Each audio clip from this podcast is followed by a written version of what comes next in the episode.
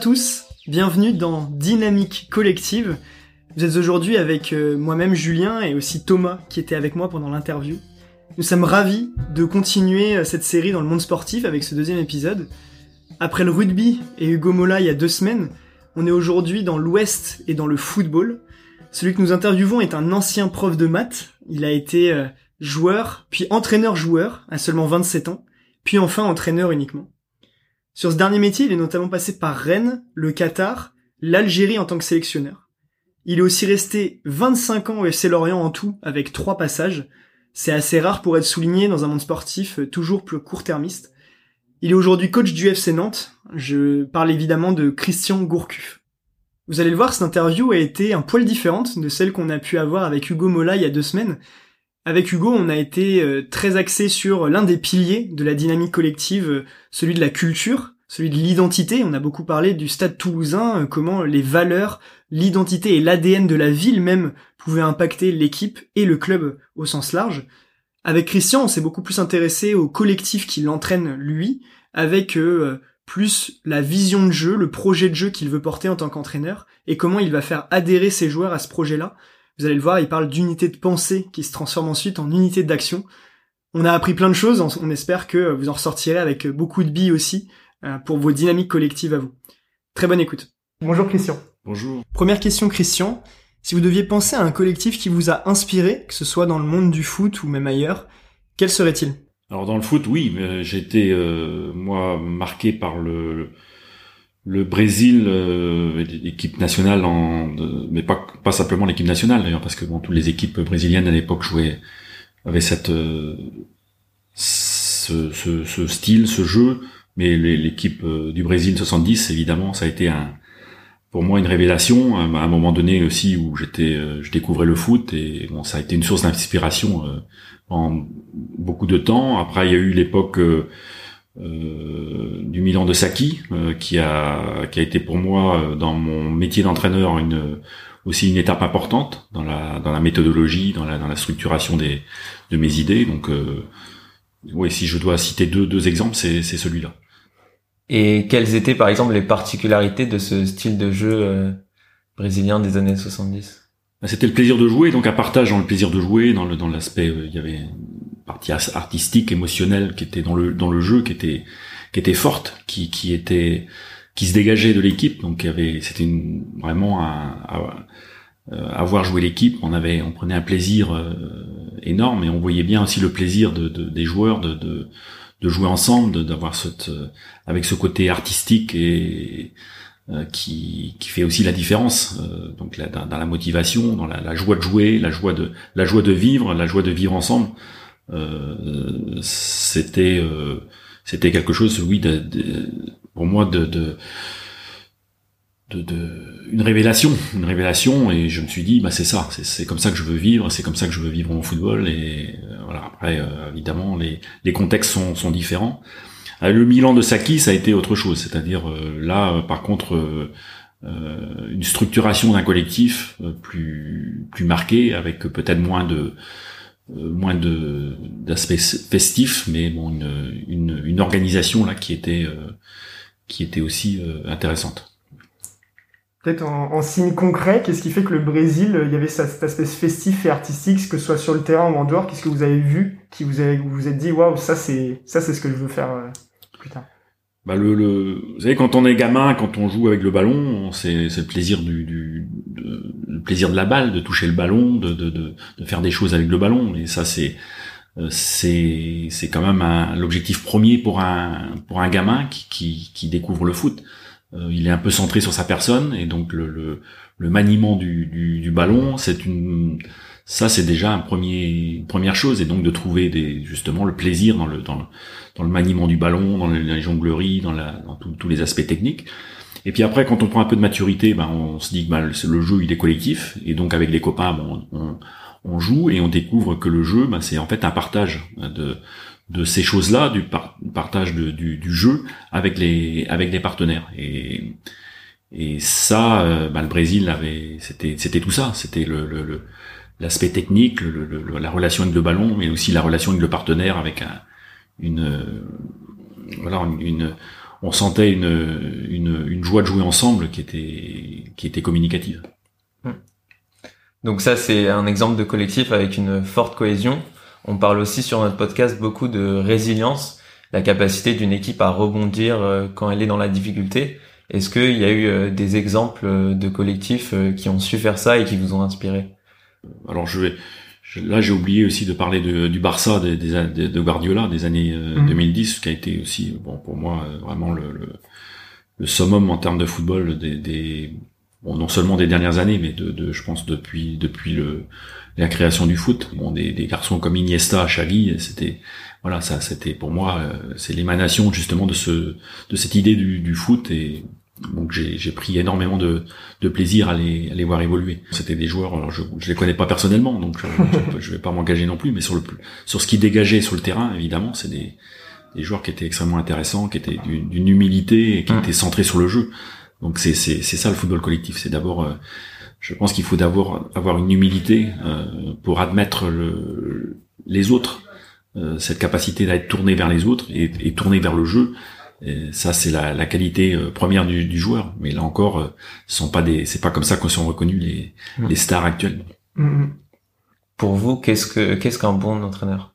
Vous savez, c'est comme les profs. J'étais prof et c'est quoi un bon prof? C'est pas forcément celui qui a les meilleurs résultats au bac, c'est celui qui fait s'épanouir ses, ses, élèves.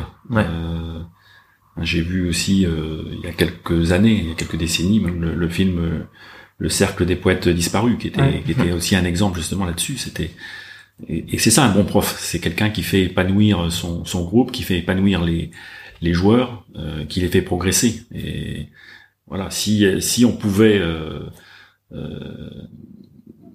alors ça, c'est aussi à, contre à contre-courant évidemment des, des idées qu'on, qui sont propagées maintenant, mais c'est c'est c'est ça un bon un bon coach. Et dans dans ce qu'on appelle la culture de la gagne, qui est qui est pour moi une de l'esbrouf, euh, c'est la la gagne n'est que la conséquence de, de, de, justement tout ce travail d'épanouissement euh, à la fois sur le plan individuel et sur le plan collectif. Mmh. Et vous avez un exemple de coach justement qui est là-dedans et qui vous a inspiré par par sa méthode? Pour moi, ce qui est important, c'est de, de, garder un cap, de garder une idée, de pas être euh, justement euh, dans un dans un monde d'opportunisme maintenant. C'est d'avoir une, une, capacité à, garder ses convictions. Donc une, une personne comme euh, Cruyff a été aussi évidemment très très important justement dans cette non seulement dans sa dans sa vision du foot mais aussi dans sa capacité à, à garder ses convictions et de jamais céder à l'opportunisme euh, et ça c'est un je crois que c'est la, la, la, grosse évolution maintenant où il y a le monde est fait d'opportunisme de, de, de, choses éphémères. Et voilà et à ce titre là aussi euh, c'est un, un, club comme l'Ajax Amsterdam qui, qui depuis euh, 40 ans développe des mêmes valeurs. C'est pour moi aussi un exemple. Mmh. euh, même si j'ai j'apprécie beaucoup l'Ajax, mais ça n'a pas été non plus un, je dirais, un monument de, de, de, du foot euh, comme peut-être a été là le Barça ou, ou, le, ou le, Milan, mais ça a été surtout là dans la dans la continuité d'une d'une idée, euh, la stabilité dans, dans, les dans les convictions qui est qui est pour moi un exemple. Et le résultat aussi dernièrement euh, leur donne presque raison euh, en Coupe d'Europe notamment quoi. Oui, mais après c'est après la vie elle est faite de, de haut et de bas, donc c'est pas ça qui compte. Je dirais ce qui compte c'est la, la la capacité à maintenir des convictions et, un cap. Et c'est là qu'on voit la valeur des gens. Pour revenir euh, au passé, il y avait un, entraîneur brésilien, Tele Santana, qui était aussi, euh, qui en 82, il y avait une équipe de Brésil qui était, qui était formidable, qui malheureusement a été éliminée par l'Italie en, je crois que c'est en quart de finale, mais c'est, euh, c'était, c'était une équipe qui dégageait quelque chose et qui était, qui était certainement liée aussi à, la personnalité de l'entraîneur. Mmh. donc voilà, il y a eu de, je vais pas, Là, comme ça, il y a eu beaucoup d'entraîneurs euh, qui n'ont pas forcément gagné des titres, mais qui ont été euh, bon ici à Nantes. Euh, Jean-Claude Ciodo a été quelqu'un d'extrêmement de, important pour le pour le football, pour le pour Nantes, qui a, qui a fait aussi s'épanouir beaucoup de joueurs. Et, et, et quand je parlais de conviction, c'était c'est quelqu'un qui est resté sur des sur des convictions, sur des un style pendant, pendant 20 ans. Donc c'était alors ça s'inscrivait aussi dans une dans une ligne euh, directrice avec euh, José Arribas auparavant, mais c'est ça aussi la force, je crois, des, des clubs, c'est la force des, des, des gens aussi d'avoir ces, ces convictions fortes. Super, ben, merci pour, pour cette inspiration, euh, Christian. On va passer sur la deuxième partie, plutôt sur la dynamique interne, sur euh, vous, à partir de ces inspirations-là, quels sont les collectifs que vous créez avec, vous avez parlé de CAP notamment. Du coup, première question, euh, si on parle de ce CAP que vous essayez de définir avec vos collectifs, comment vous le définiriez, comment vous le décririez? Bah, L'objectif, c'est de jouer ensemble, donc d'avoir une unité de d'abord de, pensée, donc une unité de pensée, et pour que ça ça se traduise par une unité d'action. et tout ça dans, en respectant la personnalité de chacun, parce que je pense que la motivation, l'individu est euh, individualiste de nature, donc lui, euh, il doit retirer euh, son intérêt, son intérêt dans la dans les ambitions évidemment, donc mais aussi ses, ses, ses, ambitions en termes de d'émotion. Donc il s'agit pas de brider le joueur, au contraire, il faut le, lui permettre d'avoir un maximum de, de, de, et de reconnaissance et aussi de, plaisir. Donc ça c'est important. Et finalement, sur le terrain, comment ça s'organise, comment ça se matérialise, quels sont les, les principes auxquels vous tenez, que ce soit euh, offensivement ou même euh, défensivement? Bah, tout, tout, on raisonne collectivement. Bon, cette, bon ça c'est pas, euh, je dirais que c'est pas une découverte. Tous les, tous les coachs vont parler de, de collectif et donc on, euh, on raisonne collectivement, donc avec des, des euh, une, une, application de chacun dans, dans toutes les dans toutes les tâches, parce que ça c'est aussi c'est nécessaire de, de, de, on peut pas avoir un collectif où euh, certains sont des euh, sont euh, sont épargnés de, de, de tâches. Donc chaque bon même si bien sûr chacun dans, dans son rôle le défenseur il va plutôt défendre mais euh, et l'attaquant plutôt attaquer. Mais c'est mais tous sont concernés par toutes les toutes les tâches. Et donc après ça c'est la ça c'est primordial sur le plan de, de l'état d'esprit. La fluidité je veux dire dans le dans la dans la participation, c'est-à-dire que tout le monde a, doit participer au jeu. Euh, et après, donc on essaye de séquencer le, le, le match avec euh, des situations où on a une, une unité de pensée, c'est-à-dire euh, l'équipe doit à un moment donné avoir des, des, des, des séquences référentes, c'est-à-dire dans cette situation, qu'est-ce qu'on va faire? Euh, pour avoir justement une unité d'action après. Mm. Et donc tout l'entraînement bah, consiste en fait à, à se caler sur ces, ces des séquences références.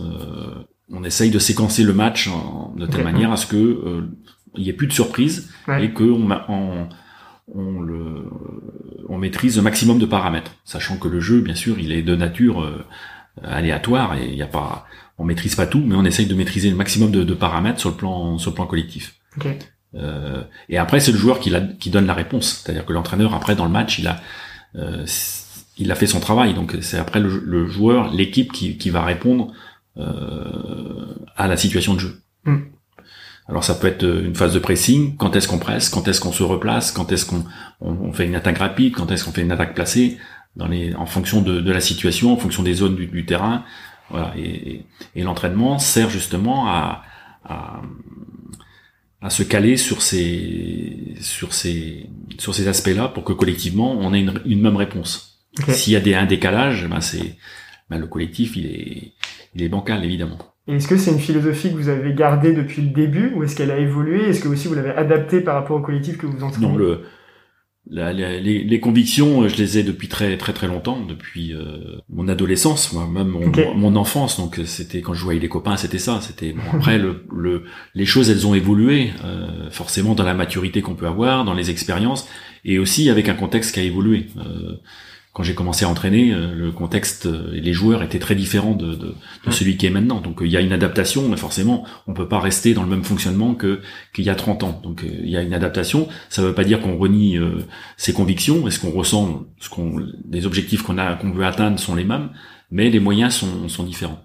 Et donc maintenant, évidemment, c'est euh, c'est plus des aspects d'organisation qui sont qui sont bien définis, euh, qui sont nécessaires parce que dans ces et, il faut aller très vite. Euh, les, toutes les choses sont très éphémères. Vous perdez deux matchs, ben, il y a une remise en cause permanente. Les, les intérêts sont sont aussi plus importants, donc euh, les joueurs sont plus individualistes de par ces intérêts-là, et donc euh, ben, il faut euh, il faut aménager justement ses, ses, sa façon de faire par rapport à ce, ce contexte-là. Donc une organisation plus plus rigoureuse, le tout dans un, un climat relationnel qui permet justement à chacun de s'épanouir, parce que c'est euh, ça, c'est aussi essentiel. C'est-à-dire qu'il faut un niveau de, confiance. Euh, alors, c'est pas non plus de, Euh, bon, il y a le terme caninothérapie euh, maintenant euh, qui est aussi un petit peu de l'esbrouf, donc il faut il faut qu'il y ait du respect, mais pour qu'il y ait du, un respect et puis une implication de, du, du, joueur, il faut aussi que justement on le respecte et donc avoir une, une qualité relationnelle dans le groupe. et là, le coach aussi, lui, il est responsable en grande partie de, du climat relationnel qu'il peut qu'il peut avoir. Mmh. S'il n'y a pas ce climat relationnel, c'est illusoire de, de vouloir euh, mettre en place une, une organisation, un, un, style de jeu, parce que ce qui fera la différence, c'est la spontanéité. Et la spontanéité, elle est liée à la justement à ce climat relationnel qui, qui font que les gens ben, aient envie de faire les choses ensemble. S'il y a de la réticence, euh, ben, on va perdre cette spontanéité et donc de l'efficacité. Mmh. On a parlé pas mal du coup de philosophie avec les conséquences positives que ça pouvait avoir. Vous avez parlé d'épanouissement notamment. Est-ce que vous voyez d'autres conséquences positives que votre philosophie apporte sur le terrain ou au groupe? La joie de vivre, la joie de faire les choses ensemble. C'est ce qui est fondamental. Bon, on fait du sport, c'est pas bon. Euh, même si euh, maintenant c'est un moyen économique de, de vivre, il y a encore bon, des intérêts financiers qui ont, qui ont un peu changé la donne, mais la, la nature même du sport, c'est l'épanouissement, c'est la joie de vivre, c'est le bien-être, le, voilà. Donc euh, pour moi, ça n'a rien changé. D'où aussi la nécessité justement de, réduire les groupes pour que la solidarité euh, soit supérieure. Vous avez parlé de joie de vivre. Du coup, ce qui nous intéresse, c'est aussi de savoir euh, vous-même cette joie, Christian. quel est le collectif qui vous en a fait ressentir le plus au cours de toutes vos expériences et au cours de votre carrière?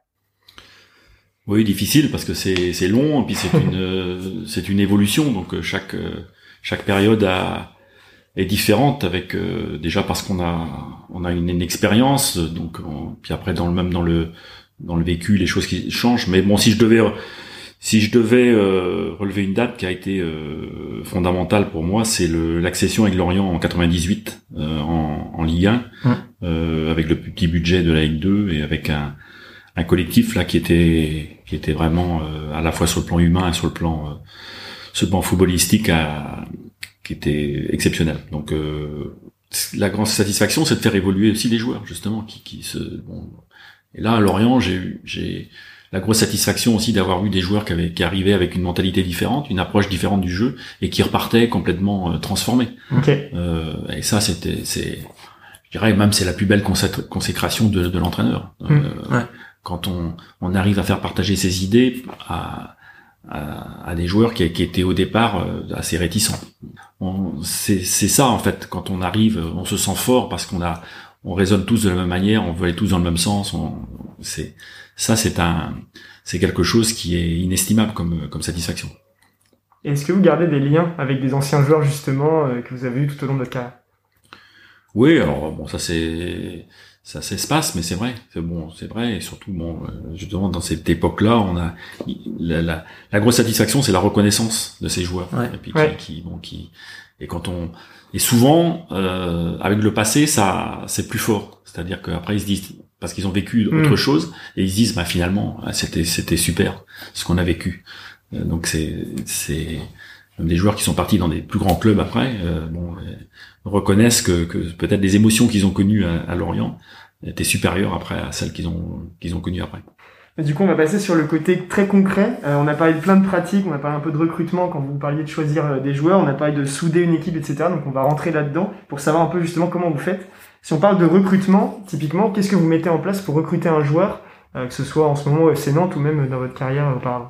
Donc il y, a un aspect prospection qui est qui est important. Et après, euh, évidemment, c'est à moi de valider l'arrivée du joueur, euh, sachant qu'il y a des aspects économiques maintenant euh, qui font que bah, les, les, dirigeants ont un rôle qui est de plus en plus important.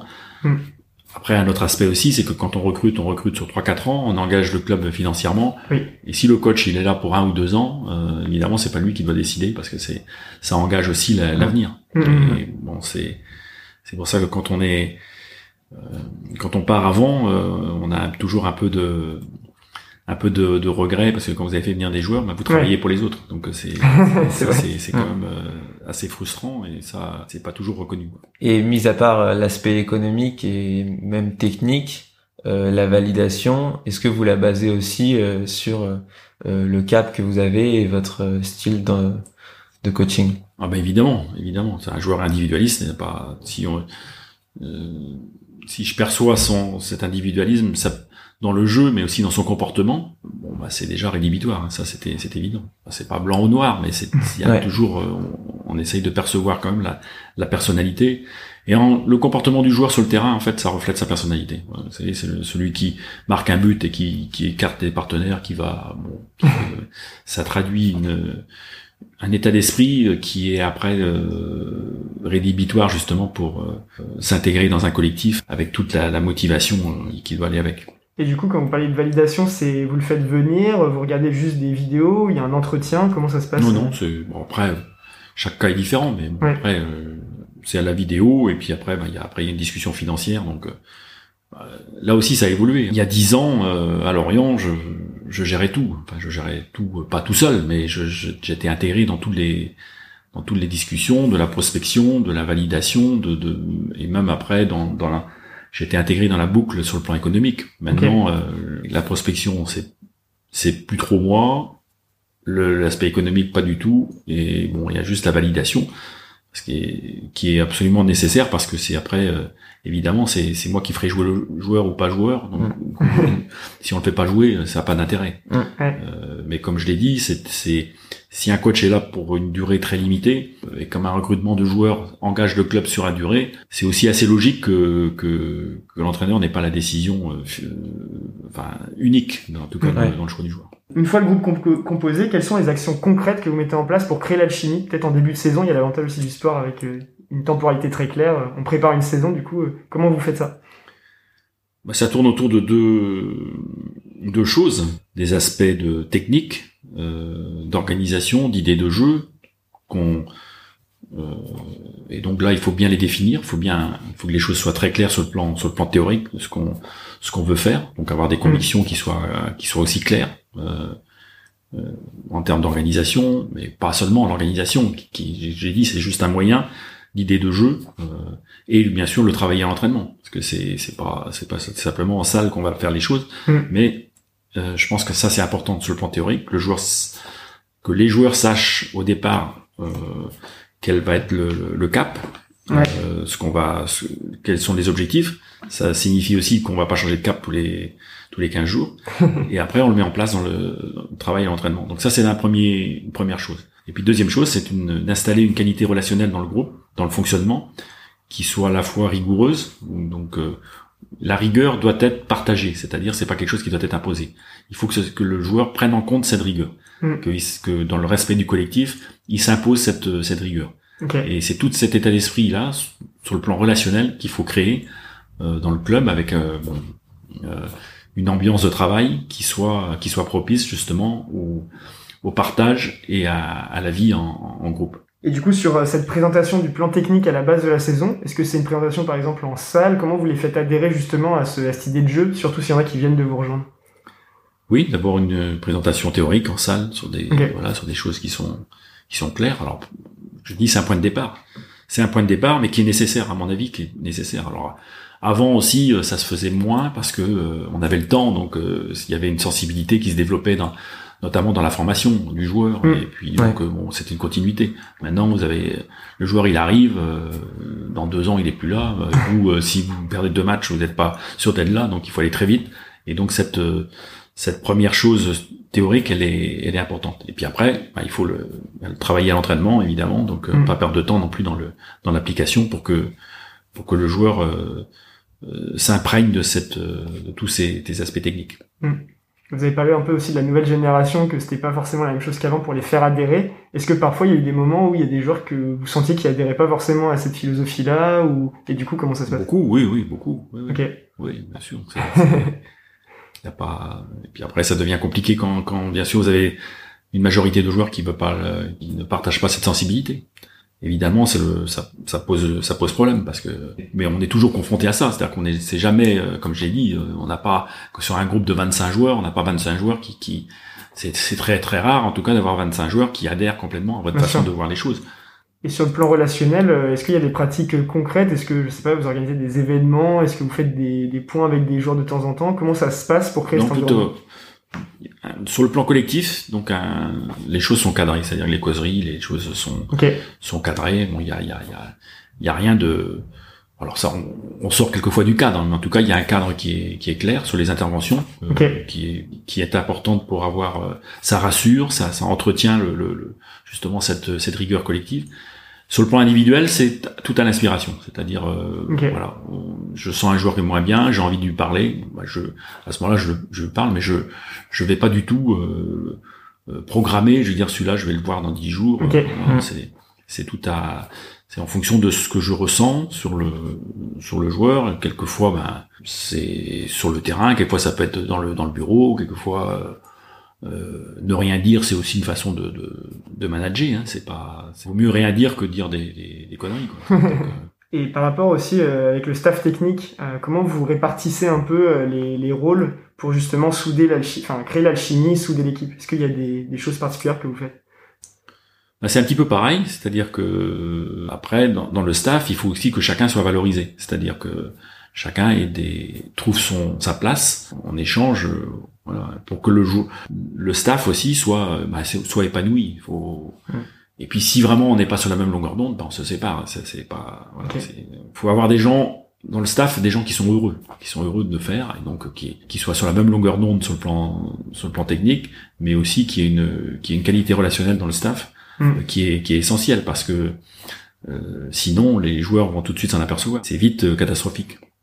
Euh, Hugo Mola, la semaine dernière, nous parlait d'inconscient culturel, le côté euh, quand on arrive dans une ville et qu'on coach une équipe particulièrement, euh, c'est peut-être pas forcément la même façon de jouer qu'ailleurs. Prenez l'exemple par exemple du basket, on joue pas de la même façon à Orthez ou à Limoges, ou du rugby, euh, on joue pas à Toulouse comme euh, à Paris par exemple.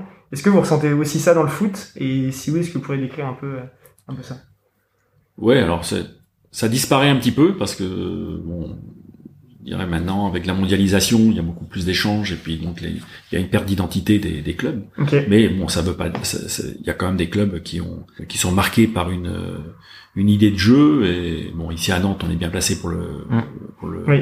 pour le dire. Euh, ici la population est marquée par le FC Nantes euh, de 60 à 2000 je dirais. Donc il y a toujours cette nostalgie et cette recherche. Donc ça c'est c'est vrai que ça c'est important. C'est aussi une des raisons pour lesquelles je suis venu. J'ai répondu euh, Mm. Euh, à la sollicitation. Donc euh, c'est mais il n'y a pas 36 euh, il y en a pas énormément quand même maintenant. Euh, Ok. alors par contre, c'est des clubs qui ont des fonctionnements différents. A Ouais. des clubs, euh, je pense dans le sud notamment, c'est des fonctionnements qui sont un peu différents de de- de- d'autres clubs. C'est encore plus vrai sur les pays. C'est-à-dire que je pense qu'en Espagne, un club espagnol est différent d'un club allemand. Quoi. Enfin, c'est c'est Ok. c'est- c'est très très évident. Donc on, Mm. quand on va en Allemagne, on faut, faut, faut intégrer tout ça. euh, sinon, c'est difficile. J'étais au Qatar. euh, bon, c'était évident qu'il fallait que je m'adapte à la situation. Euh, quelquefois c'est difficile, quelquefois même on- c'est pas satisfaisant, mais en tout cas c'est une obligation. On a parlé d'adaptation quand on change de ville ou de club. Est-ce que vous pouvez nous parler d'adaptation que vous avez eu à faire sur des temps plus courts, par exemple pendant un match?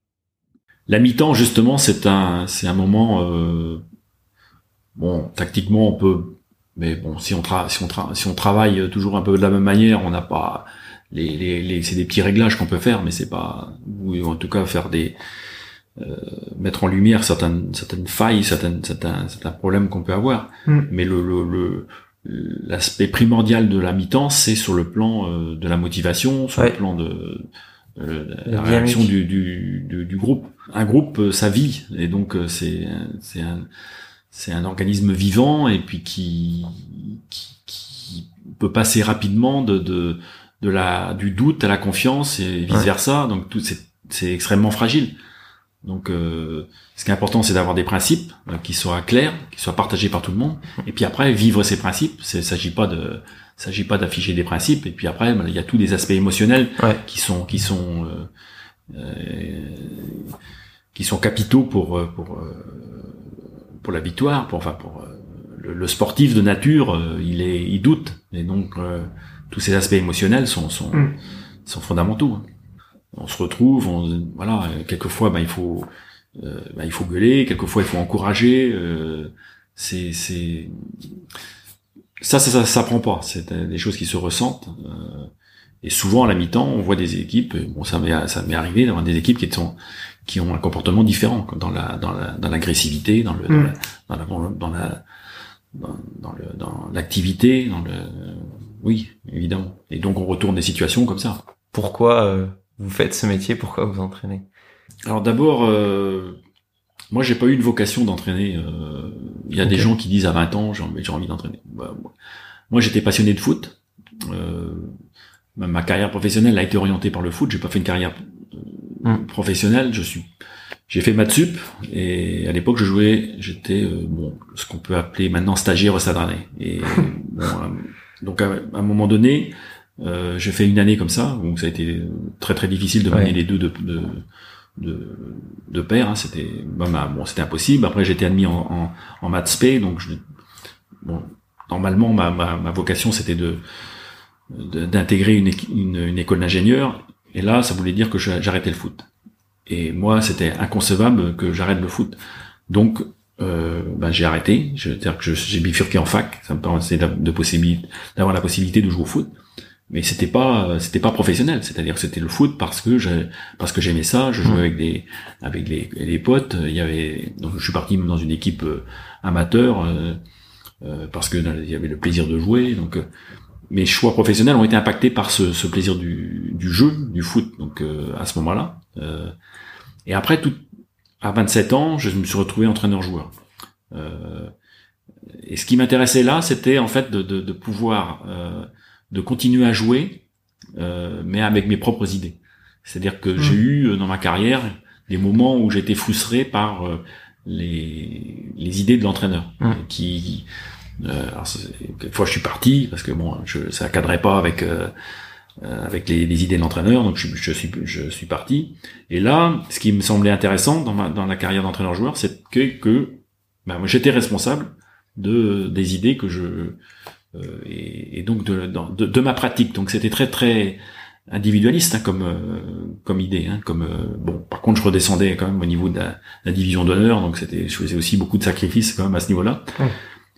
Mais voilà, voilà comment ça. Et puis euh, j'ai joué entraîneur-joueur euh, assez longtemps à Lorient, au Mans après, et euh, je suis passé entraîneur.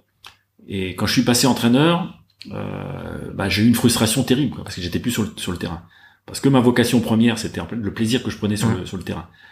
Et là, il y a eu, euh, j'ai eu une réflexion pendant quelques années pour euh, bon, qu'est-ce que, euh, qui était toujours euh, quand même, euh, je jouais par procuration, c'est-à-dire que je gardais le, le même plaisir, mais le plaisir n'était plus physique, c'était c'était euh, un plaisir, euh, euh, une satisfaction euh, mentale quoi dans le, dans le dans le jeu. Et donc j'ai bah, j'ai développé tout mon travail au travers de ça, de, ce- de toujours du plaisir de jouer, mais au travers des autres. J'ai pas euh, j'ai pas à un moment donné dit euh, oui bah voilà je- moi je veux être coach. C'est c'est moi c'était le foot. Ça c'est clair. Le choix c'était le foot. Et après le foot euh, comment je pouvais le le, le vivre encore, c'était comme en étant coach parce que je pouvais plus pouvais plus jouer. Mais évidemment, les moments que j'ai passés sur le terrain sont sont sont, sont pas, enfin, en termes de satisfaction, c'était c'était autre chose, même si euh, c'était un, un, un autre niveau. Donc euh, c'est Mm. parce que la passion du jeu, ça, ça reste l'activité. Quand on peut jouer, voilà. C'est c'est quand même autre chose. Donc il y a eu cette évolution dans le foot. Et maintenant, qu'est-ce que vous cherchez comme impact en tant que coach? Partager des idées, euh, faire euh, adhérer les gens à, des, à ces idées, et puis euh, faire partager le plaisir. Donc euh, Le plaisir. Voilà, c'est ça. C'est parce que la vie, c'est ça. C'est Mhm. bon, quand on arrive à un moment donné, euh, enfin, le- la, la vie, c'est pas, c'est pas de, c'est pas une reconnaissance médiatique, c'est pas une reconnaissance euh, tout court. C'est, c'est voilà, c'est juste euh, d'être euh, euh, que les gens soient heureux autour. Voilà, donc euh, les joueurs, le public, le, le- bon, les, les dirigeants, les gens qui me font confiance. Donc euh, voilà, c'était et mon implication et ma motivation, elle est là. Et donc c'est ce qui vous rend heureux euh, au jour le jour. euh? voilà dans le dans, dans- dans le dans le travail et en plus bon j'ai la chance euh, je dirais d'arriver à cet âge bon, qui qui est qui est un handicap parce qu'il y a plus c'est bien qu'on a plus beaucoup de temps mais par contre il y a une sérénité Ouais. qui est qui est aussi euh, euh, énorme c'est c'est pas par rapport à justement au stress que peut avoir un quelqu'un Ouais. qui a assuré assuré sa carrière euh, moi si demain ça s'arrête demain euh, j'ai aucun problème donc euh, ça me donne une grande force aussi dans mon, dans mon Mm. travail vous voyez la différence par rapport à vous-même plus jeune. Ah ouais, complètement, complètement par rapport à ça, Mm. où il y avait ce stress dans le dans le. Je suis toujours aussi motivé, donc dans le stress, il existe toujours hein, parce que dans un match, envie, j'ai toujours mon un rictus qui me traduit une forme d'anxiété Mm. et si j'étais plus anxieux, ben ça voudrait dire que je, je m'en fous. Donc, c'est mais par contre dans la dans, dans mon vécu euh, au quotidien, euh, c'est pas comparable parce Mm. que euh, j'ai pas j'ai pas la peur du lendemain. Et c'est peut-être important d'avoir ça dans ce monde sportif actuel où Je pense que ça vite. rejaillit sur les sur euh, tout mon entourage. Mm. Je pense que quand je suis arrivé ici, euh, c'était ma ma grande force aussi, c'est-à-dire de d'apporter de la sérénité un peu autour. Comment décririez-vous votre style de leadership? Je pourrais dire pater- paternaliste, paternaliste, mais dans, dans le, euh, c'est un style qui est pas, euh, qui est assez vertical. Euh, C'est-à-dire que je décide, je dis bon, une forme d'autoritarisme, d'autori, enfin, autoritarisme c'est péjoratif, mais d'autorité. C'est-à-dire que c'est moi qui suis responsable. Mm. Donc euh, j'ai mes idées et ça, je pense que de toute manière, euh, si on fait on fait des réunions avec dix personnes qui vont parler, qui vont émettre des, des choses. euh, pour moi, on, on tourne en rond, on sort, ça, ça, et quand je prépare mes séances d'entraînement, je suis seul. Je suis pas. Après, j'échange avec et j'échange après avec les gens. D'abord, c'est un gain de temps, on perd pas on perd pas d'énergie, euh, et finalement, les gens sont aussi euh, concernés euh, de cette manière-là. Mais donc, c'est c'est une forme, oui, d'autorité. euh, C'est très, c'est vertical, mais avec euh, une une souplesse dans les dans les relations, dans les échanges. Mais je vais pas demander aux joueurs comment comment on va jouer. Ça, c'est c'est clair. C'est c'est comme ça. Et puis après, pour les amener là, ça demande de la souplesse, du relationnel, des, des- et puis un- une forme de, de, de bienveillance euh, qui, est, qui est nécessaire. Vous pensez que ça se fait ça dans le monde pro que des coachs demandent justement aux joueurs un peu leur Je crois de plus en plus parce que, enfin de plus en plus. Ah non, de, qui demandent aux joueurs. Bah hein. comment on joue, enfin. oui, prennent- bah, bien sûr, il y a des, il y a des luttes d'influence. Donc après, il y a, il y a, on peut placer le curseur un peu dans où on veut, mais parce qu'on a toujours un groupe de joueurs. Donc il faut, si on a le groupe de joueurs qui, qui ressent pas du tout ce que vous, votre discours, vous avez intérêt à aller dans, dans son sens. Maintenant, euh, si il y a des, des, il y a une forme de coaching qui, qui, qui part du groupe et puis dire qu'est-ce que le groupe veut et Ouais. voilà, on l'applique. Hmm. Voilà. Mais c'est, c'est pas du tout comme ça que je, je vois les choses Ok.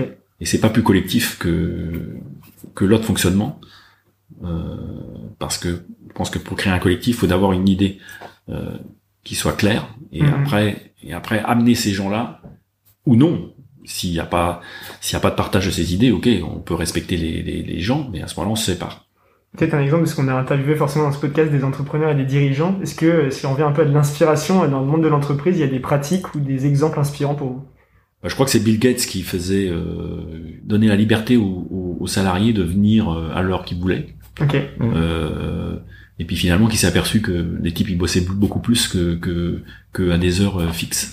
Ok. Euh, donc c'est- c'est- pour moi, ça c'est c'est ça l'exemple, c'est de d'arriver justement à, à motiver les gens pour qu'ils s'im- qu'ils s'imprègnent du, du boulot. Or maintenant, euh, bah, c'est un c'est un phénomène inverse avec des bon des euh, on a des DRH qui s'occupent. euh, avant, le DRH, ça n'existait pas. C'était Ouais. le patron qui venait dire bonjour, euh, une, une poignée Ouais. de main, prendre un café avec des employés. C'est beaucoup plus intéressant sur le plan de la motivation des, des employés que euh, que d'envoyer des mails. Vous avez des personnes maintenant qui, qui n'échangent plus, qui sont qui sont dans des bureaux euh, qui sont euh, euh, adjacents et qui, qui communiquent par mail. C'est une c'est une aberration. Des, Mm. gens qui sont virés, c'est pas virés, ils envoient des, ils envoient des personnes virer les les, les, les employés. Et, et ça, c'est des modes de, de fonctionnement de l'entreprise actu- actuelle et, et des personnes qui sont euh, formatées euh, dans des écoles euh, de cette manière-là. Tout l'aspect humain, il passe à côté. La motivation, elle vient de l'humain. Et comme dans le foot, si vous n'avez pas une, une complicité euh, relationnelle, vous vous pouvez pas faire adhérer les joueurs à, à ce que vous voulez faire. On passe à la conclusion. Deux dernières questions, Christian, euh, pour finir l'interview. La première, c'est euh, quel est, euh, si, si vous deviez en choisir un, le conseil que vous donneriez à votre vous plus jeune? D'être plus cool, d'être plus, euh, ouais, d'une façon plus générale, plus cool, plus relâché dans mon travail, plus relâché euh, dans la relation avec les autres. Mais je pense que ça s'acquiert qu'avec l'âge et puis l'expérience. Donc c'est difficile de, de le dire. Mais c'est vrai que un handicap euh, euh, à, un moment donné de ma carrière, c'était le, le, cette incapacité à me ou lâcher prise, et, vraiment cette une forme de crispation, avec la volonté de réussir, de, de, de, de réussir dans mes idées. Je veux dire, dans, mm-hmm.